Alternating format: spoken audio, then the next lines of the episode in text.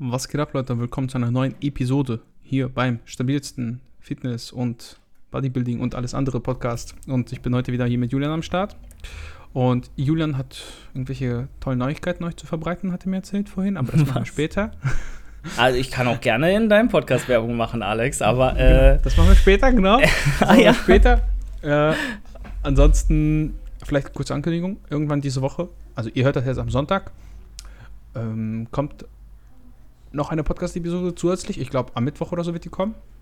Mit äh, Andi, Andreas, Ehrenmann Andi. Also da auch reinhören. Könnt ihr schon mal gespannt sein. Also diese Woche gibt es dann zwei. Ähm, ja, das war eigentlich das Wichtigste. ich, also die nehme ich morgen mit ihm tatsächlich auf, Julian. Äh, ich bin gespannt, weil er macht eigentlich coolen Content. In dem Sinne, dass er zwar Powerlifting betreibt, aber auch eher mit Fokus äh, auf Hypertrophie zwischendurch. Also nicht so reines ja, Powerlifting, also so ein bisschen so ähnlich wie ich, nur dass er halt um einiges stärker ist. Deshalb, ja, ich, ich werde mal sehen. Ich hoffe, das wird spannend, was wir da so quatschen. Ob er uns mit neuen Erkenntnissen erleuchten kann, ob wir was Neues lernen. Ich meine, ist ja auch immer cool von anderen Leuten so die Eindrücke zu sehen. Ansonsten muss ich mir tatsächlich noch ein bisschen ein paar Notizen machen für morgen. Aber darum soll es nicht gehen. Julian, was geht bei dir? Was, was machst du jetzt hier am Mittwoch? Was kommt bei dir im Podcast?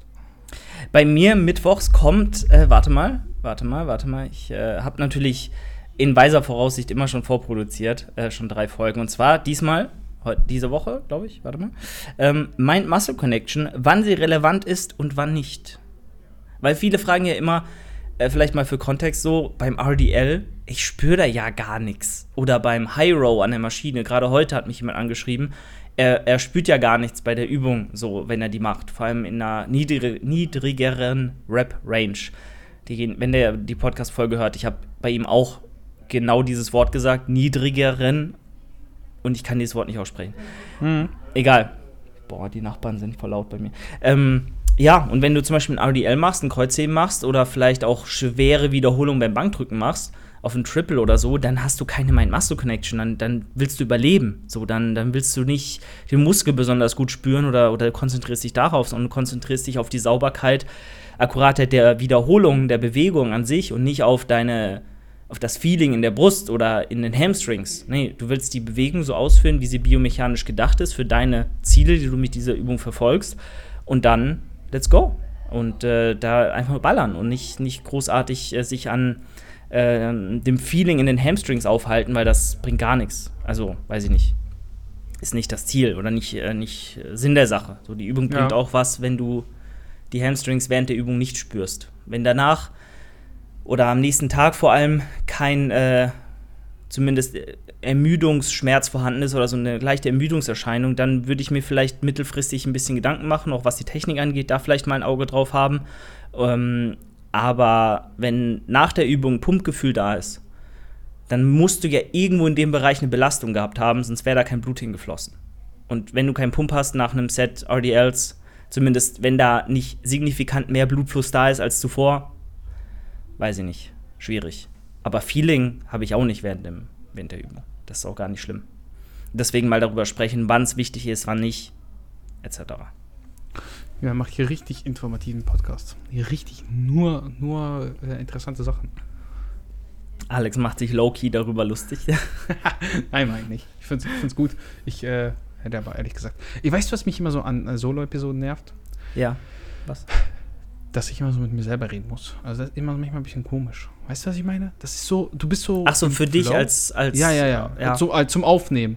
Also wenn ich das jetzt aufnehme, dann fängst du an zu reden und irgendwann hast du alles gesagt, aber dann guckst du eigentlich nicht. Ich habe nur fünf Minuten Mhm. geredet. Und dann kann niemand nochmal einen neuen Input geben und das heißt, du musst entweder pausieren und dann einen klaren Schnitt setzen, um dann nochmal drüber nachzudenken, was du vielleicht vergessen hast. Weil man, manchmal ist man ja auch so im Flow und spricht Mhm. und dreht sich dann im Kreis. Kann ja auch passieren.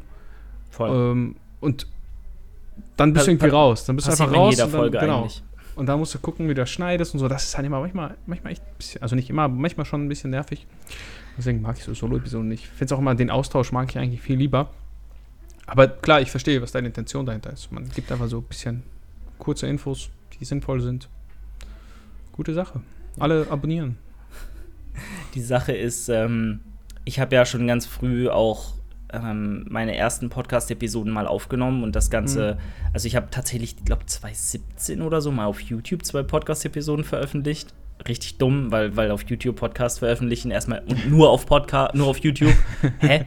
Also richtig schlimm und da habe ich auch Solo-Episoden draus gemacht und weiß nicht, es ist auf jeden Fall richtig, was du sagst. Du musst manchmal, kommst manchmal aus dem Konzept, ähm, aber ich finde, damit an, einfach offen umzugehen, zu sagen, ähm, das einfach auch nicht zu, nicht, nicht zu versuchen, das krampfhaft zu überspielen, ist, glaube ich, so der, der Key zu dem Ganzen bei der Aufnahme. Man soll einfach ähm, dann kurz auch das ansprechen, dass man vielleicht gerade nicht weiß, was man sagen wollte oder so und dann einfach also ich finde es immer sympathisch, das will, ich, das will ich damit sagen. Wenn das jemand macht oder da jemand aus dem Konzept kommt, den ich höre, dann kann ich ja dazu voll relaten und verstehe das ja auch. Und niemand kann 30 Minuten am Stück straight durchreden, ohne, einzeln, ohne einen einzigen Hänger.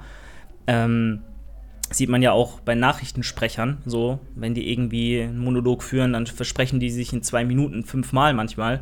Also das ist ganz normal und dann denke ich mir, ja, komm, also ähm, Hauptsache, ich äh, mache das so authentisch wie möglich und wenn die Leute zuhören wollen, dann sollen sie zuhören, wenn nicht, dann nicht. Ähm, ich persönlich höre halt viel lieber Solo-Episoden, vor allem von Podcastern, die ich halt sehr feiere, weil wenn immer andere Gäste da sind, dann höre ich mir die teilweise gar nicht an, die Episoden, weil ich die nicht kenne oder weil ich gar kein Interesse an deren Meinung habe oder an deren Hobby habe. So, wenn da irgendwie zum Beispiel bei Damien, ähm, wie heißt nochmal der Podcast? Ich habe den Namen vergessen. Äh, Kraftraum. Kraftraum-Podcast, ja. Wenn da irgendwelche, sorry, no offense, aber wenn da irgendwelche, weiß ich nicht, BMXer sind oder äh, Parkour-Leute, ja, nee, so, nicht so mein Metier. Äh, wenn er dann QA macht und den Titel schreibt, was da für Fragen kommen und mich davon zwei von fünf interessieren, dann höre ich natürlich rein. So, ja. aber ähm, kommt immer sehr drauf an. Solo-Episoden von Podcastern, die ich feiere, mag ich in der Regel ein bisschen lieber. Wie geht's dir, Alex? Was hörst du lieber? Lieber Talks oder lieber Solo-Episoden? Das habe ich doch gerade gesagt. nee, nee, was, was hörst du lieber? Weil du ja, hast ja, doch gesagt, du. Auch Talks. Also auch, auch, du Talks. hörst es, okay. Also okay. Nicht, nicht unbedingt, es kommt immer auf das Thema an, klar. Aber ich finde es immer, den Austausch, wie gesagt, immer ganz spannend. Deswegen, vielleicht mag ich auch deswegen eher die ähm, Episoden auch, wo ich mit jemand anders aufnehme. Weil du dann auch immer so, weißt du, das ist so ein bisschen das, was du dir gerne anhörst, das machst du, mhm. versuchst du dann auch zu machen. Aber es ist ja nicht so, dass es dann auch ähm, andere so empfinden wie du. Ja, voll, nee, klar. Von daher. Und äh, man sieht es ja auch an den Zahlen. Ist ja auch ganz klar, unsere Episoden werden immer mehr geklickt als meine Solo-Episoden, weil wir ja auch zum einen natürlich auch die irgendwo ein bisschen unterschiedliche Leute haben auf unseren Social-Media-Kanälen, unterschiedliche Leute erreichen. Und weil, wahrscheinlich hast du recht, einfach auch mehr Leute ähm, Duo-Episoden, Gesprächsepisoden feiern. Also die, die wenigsten Podcasts da draußen sind ja Solo-Podcasts. So, wenn du mal durch die Landschaft guckst, nicht ohne Grund sind die meisten ähm, Podcasts ähm, irgendwelche, sind irgendwelche Podcast-Hosts, die da das zusammen machen, zu zweit, zu dritt weiß nicht, Fest, Fest und Flauschig, äh, Baywatch Berlin, die ganzen Mainstream-Podcasts, gemisch, gemischtes Hack, die sind alle zu zweit, zu dritt.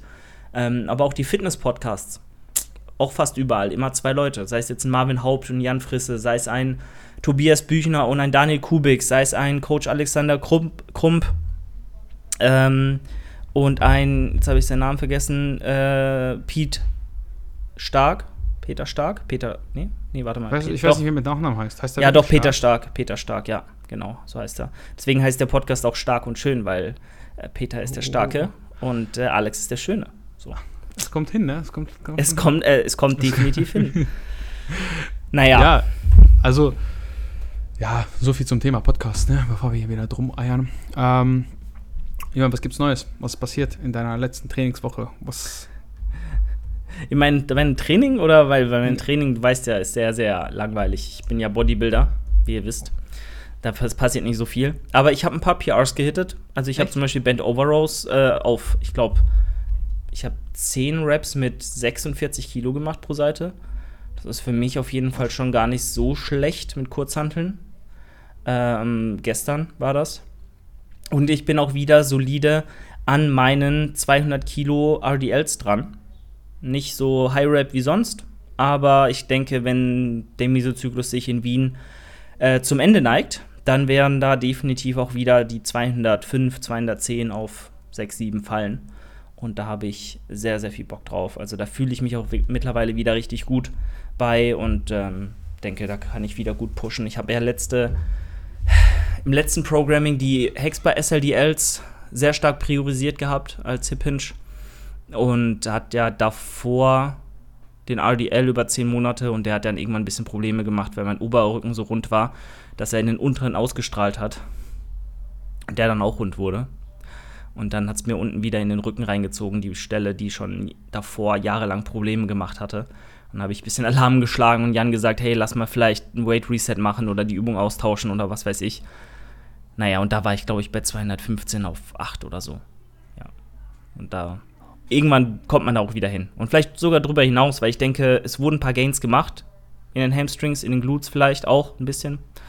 Und ähm, die Hacks bei SLDLs haben da definitiv ihren Job getan über die vier, fünf Monate, in denen sie jetzt im Plan waren. Yes? Ja. Hört sich gut an. Weißt du, was mir auffällt? Diese Bend Over Rows ne, mit den kurzen Teilen, die habe ich auch mal probiert. Die fand ich aber absolut blöd irgendwie. Ich, da fehlt mir einfach übelst viel Stabilität. Also machst du die, machst du die frei? Wie, wie mhm. halt eine Bend Over Row? Genau. Äh, nur halt mit Kurzheit. Ja, weiß ich nicht. Boah, also du so, weißt du, weil du ziehst und das kippt halt enorm nach vorne jedes Mal, finde ich, weil du willst ja die Arme komplett in die Streckung bringen. Das ist ja ein bisschen schwieriger als mit der Langhantel, finde ich jetzt persönlich. Ja, es ist eine Übungssache, finde ich, ganz krass. Also ich stelle mich halt sehr eng hin, was natürlich auch die mh, mm, Fläche auf dem Boden sehr, also nicht, nicht so stabil werden lässt. Weil mhm. wenn du breit stehst, bist du natürlich ein bisschen stabiler im, im Stand und lässt dich nicht so leicht umkippen.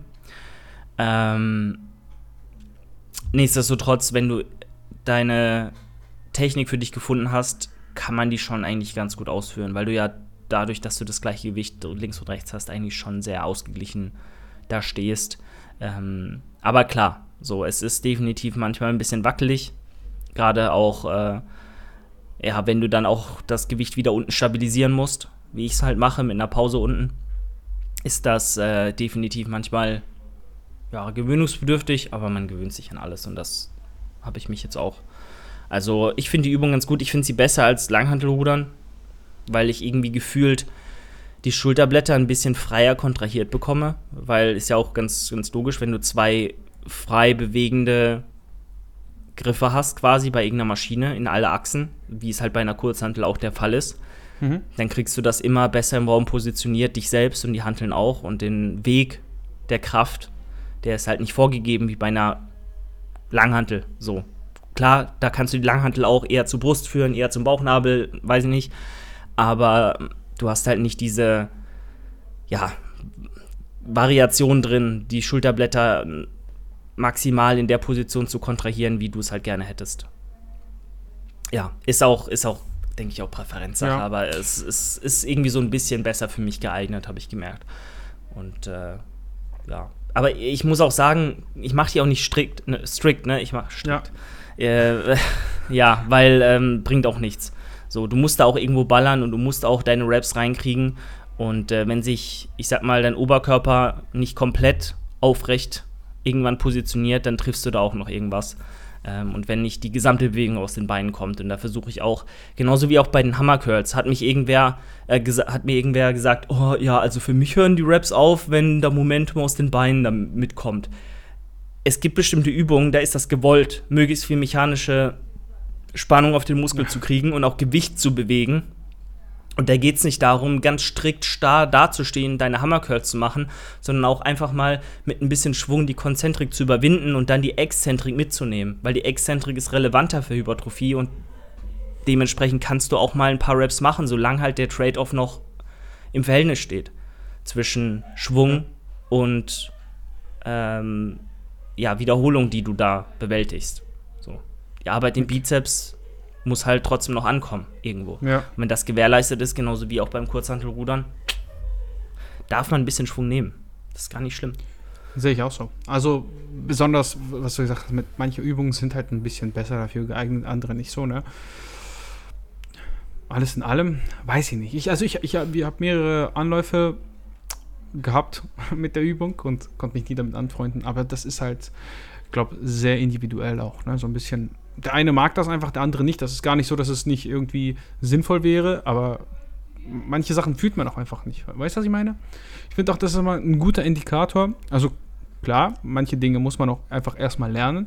Ja, da muss man sich auch einfach anstrengen und die dann lernen, weil man nicht alles immer direkt kann. Aber ich finde das immer ein guter Indikator, wenn du eine Übung wirklich gut spürst und äh, die gerne machst. Findest, findest, du nicht, dass man dann meistens auch einen relativ guten Progress in der Übung sieht und dann auch in der Muskelgruppe? Also vielleicht ist es ein bisschen weit hergeholt, aber angenommen, du magst Lat ziehen, oder, ne, für einen Terrace. Ja, Lat ziehen ja. ist eigentlich fast immer noch für einen Terrace. Und du sagst, boah, ich spüre die Übung richtig gut, aber wenn du andere Lat-Variationen machst, spürst du sie nicht gut. Erstens natürlich, weil du dann eher den Lat triffst, anstatt den Terrace, ne, ist ja auch eine Sache. Und zweitens, vielleicht magst du sie ja so gerne, die Übung, weil du sie gut spürst. Weißt du, was ich meine? Mhm. Dass das so ein bisschen alles ja. zusammenspielt. Also klar, ob man eine Übung gut spürt oder nicht, ist immer vom Wiederholungsbereich abhängig und immer von der Last, die du bewegst. Ja. Weil ich finde, wenn du irgendwann halt in Maximalkraftbereiche kommst oder, oder niedrige Wiederholungszahlen, dann ist halt nicht mehr so viel mit Spüren, weil du viel mehr damit ähm, zu tun hast, die Bewegung weiterhin akkurat zu halten, im Muskel ankommen zu lassen oder zumindest die Stelle zu treffen innerhalb der akkuraten richtigen Technik. Ähm, und dann spürst du halt nicht mehr so krass oder kannst dich nicht mehr so auf den Muskel konzentrieren, der da kontrahieren soll. Das ist dann nebensächlich, weil je schwerer das Gewicht wird, desto mehr Muskelgruppen schalten sich auch automatisch zumindest als Stabilisatoren dazu, um die Bewegung eben so weiterhin ausführen, dich die Bewegung so weiterhin ausführen zu lassen, wie sie auszuführen gehört. Ähm, weil teilweise am Kabelzug dann viel krassere Zugkräfte auf deinen gesamten Körper wirken und du dagegen halten musst. Und das äh, tun in der Regel dann auch andere Muskelgruppen. Und dementsprechend, klar, ja, wenn, eine, wenn du eine Übung gut spürst und die dir Spaß macht und deswegen vielleicht auch Spaß macht und du die gerne machst, dann machst du da auch vielleicht ein bisschen mehr Progress, weil du sie gerne machst, weil du da auch dann alles reinlegst. Das ist zum mhm. einen ein Faktor, den ich da berücksichtigen würde. Ich denke aber nur, es hängt halt nicht von der Übung per se ab, ob du sie spürst, auch unter anderem, aber auch vom Wiederholungsbereich. Ähm, weil, wenn du ein RDL machst auf 20 Reps, dann wirst du die ersten 10 Reps mehr spüren, als wenn du nur insgesamt 10 Reps machst. Weißt du? Also, weil die ersten 10, die sind nicht anstrengend. Da spürst ja, du den Muskel, ja. da spürst du den Stretch. Da musst du dich auf nichts anderes konzentrieren. Wenn du aber insgesamt nur 10 hast und dann vielleicht 50 Kilo mehr bewegst, dann wirst du diese 10 Wiederholungen gerade am Ende nicht mehr so spüren, wie wenn du 20 machst und da die ersten 10 anschaust. Also es ist immer, glaube ich, von der absoluten Last sehr stark abhängig, ähm, wie du eine Übung spürst. Ähm, und der Rest ist halt von deiner Biomechanik abhängig und auch von der Art und Weise, wie eine Maschine, die du vorfindest, funktioniert. Ob ja. die Übung für dich so funktioniert, wie du sie halt gerne hättest dass sie den Muskel XY optimal trifft. Ja, ich denke auch einfach, besonders bei Anfängern hat man einfach Muskelgruppen, die man, die wahrscheinlich auch ein bisschen besser ausgeprägt sind, einfach von Natur aus, die man dann besser spürt, weil, weil du einfach besseres Gefühl, also du, du hast ja nicht für alles ein gutes Gefühl, wenn du ins Gym kommst. Weißt du, was ich meine? Ja. Glaubst du nicht, dass du einfach für manche Dinge besser zumindest am Anfang, ein bisschen besser geeignet bist als für andere. Also geeignet in Anführungszeichen, dass du sie einfach von Natur aus, aus irgendwelchen Gründen auch immer, besser spürst. Übung. Ja. Generell schon, ja. schon, weil wenn du vielleicht schon eine Sportart vorher gemacht hast oder so, da, wie du sagst, besser ausgeprägte Muskeln hast, mm, dann können die vielleicht besser arbeiten und dann ist da auch mehr Substanz da, die du mhm. auch ansteuern kannst. Voll. Und dann pumpt natürlich ein bisschen größer als keine Ahnung, wenn du jetzt eine große Brust hast, dann hast du wahrscheinlich da mehr Pump als im, weiß ich nicht, nimm eine andere Muskelgruppe als Beispiel. Ja, spannend. Voll. Spannend. Absolut. Eine andere Frage. Jetzt äh, ist ja Krise. Wie gehst du mit dem hohen Whey-Preis um? Ja. Jetzt mal ernsthaft, ich habe letztens ausgerechnet, also früher war ja Whey im Vergleich zu Fleisch, ähm, wenn du mal Euros zu Protein mhm. rechnest, also ne, wie viel Protein du kriegst für wie viel Euro, super günstig. Ne? Ich glaube, ein Drittel knapp. Jetzt bist du bei weniger als der Hälfte. Habe ich letztens wieder ausgerechnet. Weil ich so ein bisschen geguckt habe. So, ne? Deswegen ist mein Fleischkonsum jetzt in der Offseason auch so hoch. Hm, verstehe. Wirklich, Weil es also sich ich- nicht viel nimmt, ne? Weil es sich nicht viel nimmt. Es ist ganz egal, was man kauft. Also Magerquark ist halt, glaube ich, noch immer so mitunter die günstigste Quelle. Vielleicht ist Proteinpulver doch noch ein bisschen drunter. Aber ganz ehrlich, es ist unfassbar. Also, das, äh, was soll ich sagen?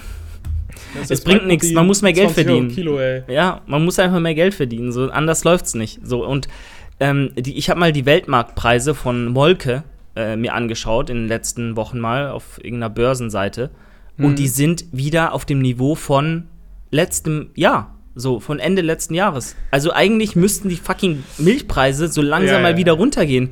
Es ist so ein Scam einfach von diesen Ja. Drecks-Lebensmittel-Einzelhandelläden, von diesen fucking Discountern, die einfach nur abcashen wollen und ihre Preise jetzt wahrscheinlich so halten werden, weil günstiger, warum sollen wir günstiger anbieten? Die Leute kaufen ja jetzt auch. So, ey, so ein Scam, ohne Spaß. Ich verstehe es gar nicht. Also Deutschland hat so viel Milchproduktion am Start. Ähm, teilweise kaufen, kauft MyProtein dort äh, ihre Ja. Produktionskapazitäten oder andere ähm, Hersteller äh, kaufen von den Molke-Konzernen äh, ihr, ihr Zeug ein.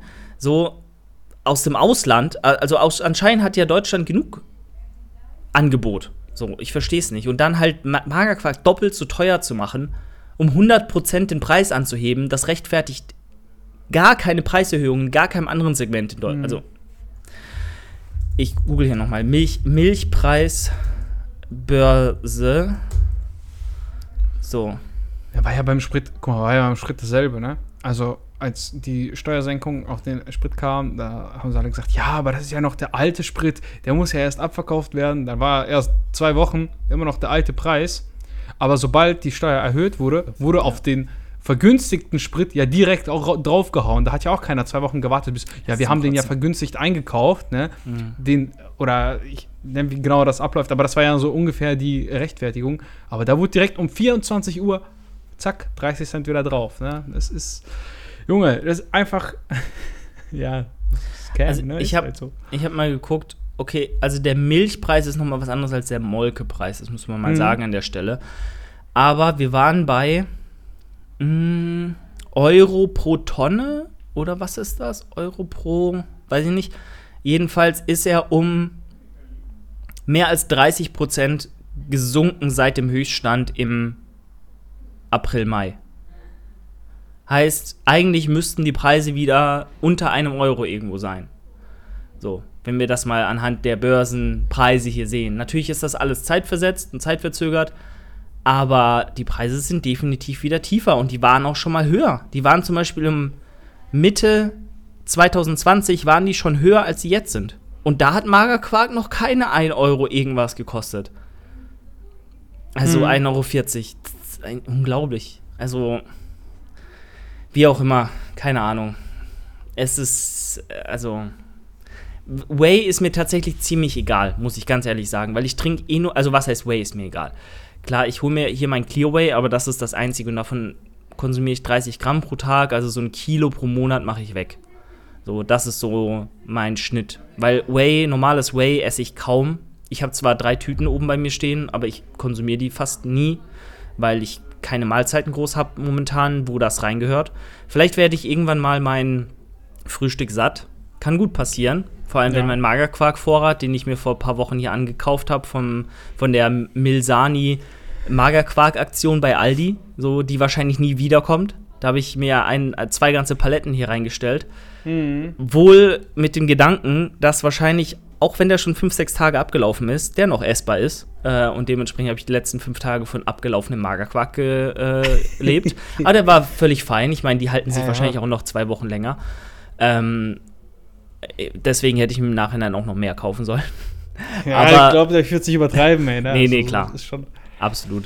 Und ähm, weiß ich nicht, wenn der zu Neige geht, dann werde ich vielleicht mal meinen Whey-Vorrat da oben aufbrauchen und dann mal mein Frühstück ähm, bisschen mehr, ja, Haferflocken Whey-lastig gestalten. Wobei man halt Was auch sagen muss, Magerquark ist halt einfach viel geiler Ja. als Whey.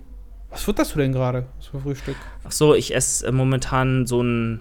Ich nenne es Pudding Oats, weil ganz ehrlich, wenn du genug Süßstoff reinmachst, du schmeckst diesen Eigengeschmack, diesen sauren Eigengeschmack von Magerquark, der ja wirklich nur pappig und, und so im Hals stecken bleibt, den Ja, spürst ja, du nicht mehr. So, weil die, also du machst erstmal deine Oats mit ungefähr einer 1 zu 2 Menge Wasser, wenn Mhm. machst in die Mikro Mikro Mikrowelle, dann sind die auch noch sehr hart und schlotzig, also das wird so eine richtig feste Masse, nicht so, quält nicht so krass auf, weil der Magerquark hat ja auch noch Flüssigkeit. Und Ja. dann machst du den Magerquark rein und dann saugt eben die Haferflocke die Flüssigkeit vom Magerquark auch noch ein bisschen auf, quält noch mal in diesem Magerquark auf und dann wird das so relativ puddingartig und stichfest. Nicht so cremig, weißt du, wie wenn du Magerquark mit irgendwas anderem vermischt oder Magerquark mit Whey machst, dann wird das ja eher, wenn du es durchmischt, so eine Creme, ja. Und das ist wirklich eher stichfest, so puddingartig, so wenn du so willst. Nicht Pudding, aber naja. Und ähm, da mache ich halt Süßstoff rein. Flüssig Süßstoff ist ja Gott sei Dank noch relativ erschwinglich. Ja. Und ähm, das halt ordentlich. Ich glaube so 30 Gramm oder so, 20 Gramm von dem Zeug. Jetzt werden die Leute denken, holy shit, was macht der? Krebs incoming. Ähm, nein, also wirklich, sonst kriegst du diesen Magerquark und Haferflockengeschmack nicht überdeckt. Und ähm, da mache ich Beeren drauf, 200 Gramm. Und das ist mein Frühstück. Genau. Und lass es halt über Nacht im Kühlschrank stehen, dass es so kalt wird. Weil kalt schmeckt es immer ein bisschen besser, finde ich, als warm. Ja. Habe ich auch mal eine Zeit lang gemacht. Eigentlich sogar eine lange Zeit. Aber das ist der übelste Verdauungskiller, ne? So. Junge, gefühlt bist du danach einfach 10 Stunden, liegt dir das einfach im Magen. Also bei mir. Ich, ich weiß Ja. nicht, wie es bei dir ist. Also ich muss auch, das muss das halt am Morgen essen. Und Ja. dann ist es halt, wenn ich abends nachmittags ins Training gehe, ist es halt, geht's halt, ne?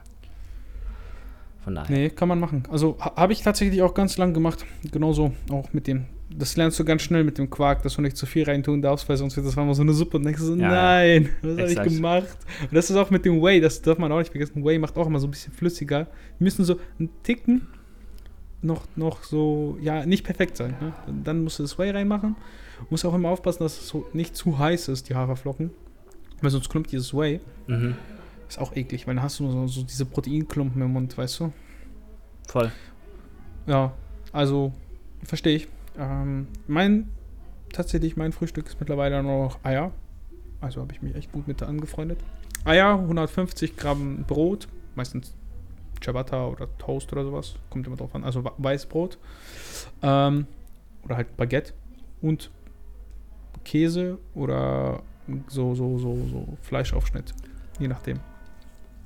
Da Das sieht man halt. Alex ist der herzhafte Typ. Ich bin eher Übel. der, der sweete Boy. Wenn wir Also die es geht- Elevator Boys wären, dann wärst du der Bad Boy und ich wäre so der, der Süße, der so in der Ecke steht und, und dir so zwinkert. Ich? Nein. Nein, also ich mag auch süße Sachen ziemlich gerne, aber ich weiß nicht.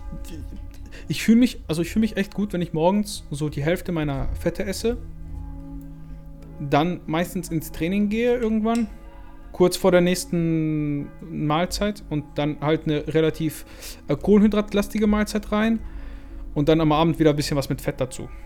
Junge, bei uns ist heute richtig Action. Ne? Bei mir schreien hier irgendwelche Leute rum. Bei dir ist äh, Kirche, höre ich gerade. Ich hoffe, das Hört man die? den Nach ja, ich höre es übelst laut. Also, ich weiß nicht, was heute abgeht, aber ich glaube, wir werden von allen Seiten sabotiert hier. Deswegen, ja. Was sagst du zu meiner Fettverteilung, Julian? Zu meiner äh, Carbs-Makro-Verteilung? Was ist, wie sieht die aus? Ja, habe ich doch gerade gesagt. Nee, sorry. ungefähr Ich, 50, ja, Also ungefähr 50% Fett am Morgen mit ein paar Carbs und ein bisschen ja, aber also ich weiß ja nicht, von was 50% Fett. von meinem Tagesbedarf. Und was ist dein Tagesbedarf? Ja, so zwischen 60 und 80 kommt immer drauf an. Okay. Ich bin schon relativ hoch mit dem Fett, ne? Ja.